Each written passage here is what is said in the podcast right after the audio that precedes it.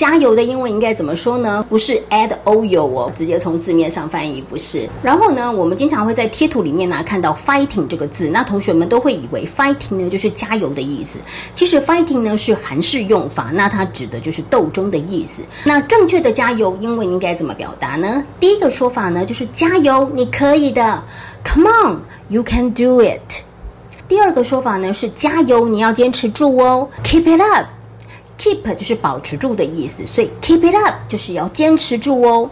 第三个呢，Go for it 就是加油去试一试吧，Go for it。以上呢就是三个最常用的加油的说法，赶快学起来喽！学起来之后，记得要分享给你的好朋友，然后给老师一颗小爱心。